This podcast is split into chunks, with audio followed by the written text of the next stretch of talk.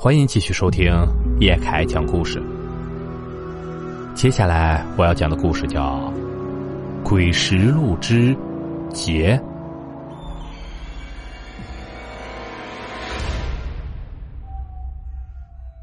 这个事情是一个做警察的朋友说给我听的。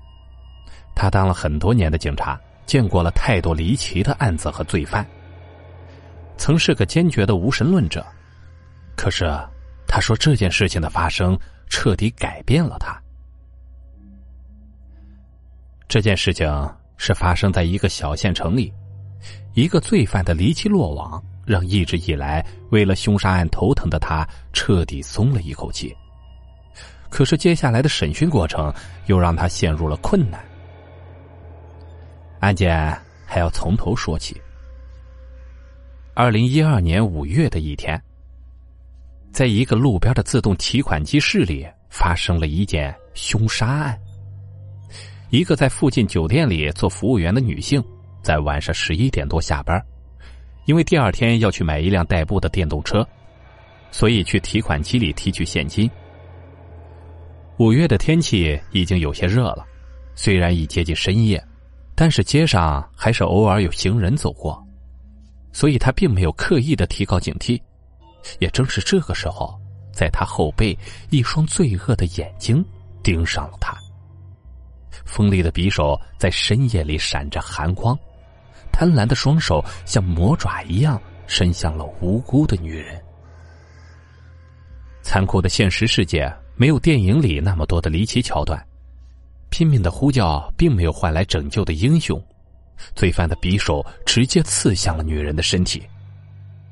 罪犯也显然一开始就没有想留活口，直接做了最决绝的选择，匕首毫不犹豫的划开了女人的喉咙，一个脆弱的生命就这样消失了。没有悲壮的音乐，没有凄婉的遗言，就这样消失了。群众报案后，警察马上赶到了现场。可是，在凶案现场却没有发现对破案有用的线索。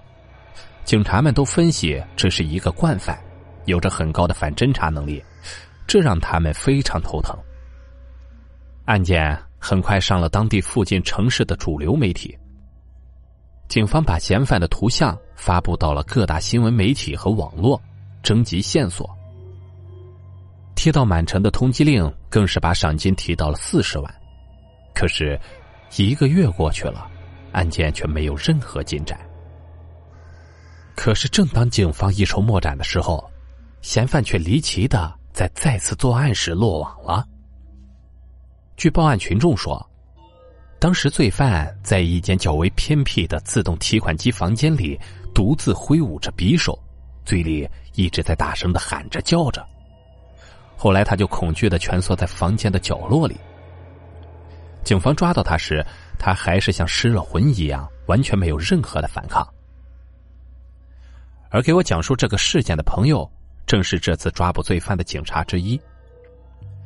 以下就是罪犯被抓捕之后供述他所经历的情景。那天，他把上次杀人之后抢劫来的钱都花光了，正在物色新的抢劫目标。一个独行的女人走进了自动提款机房里。他就一直尾随着，伺机动手。正当他准备动刀的时候，那个女人却慢慢的转过脸来。她就是上次抢劫时被他割喉杀害的那个女人。她脖子上的伤口历历在目，鲜血一直在流。他一直觉得自己是一个心狠手辣的硬汉，没有什么能吓到自己。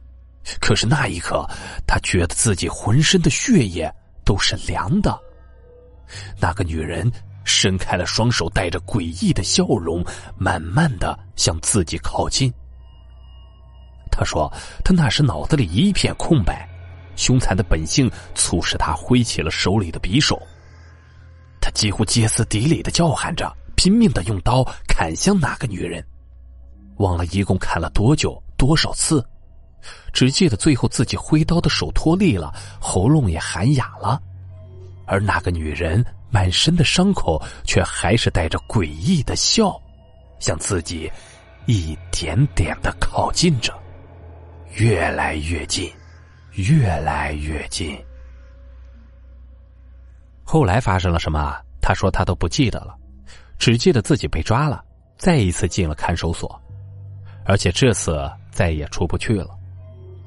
他在牢房里从不跟其他犯人交流，每天都蜷缩在角落里，嘴里念叨着别人听不懂的话。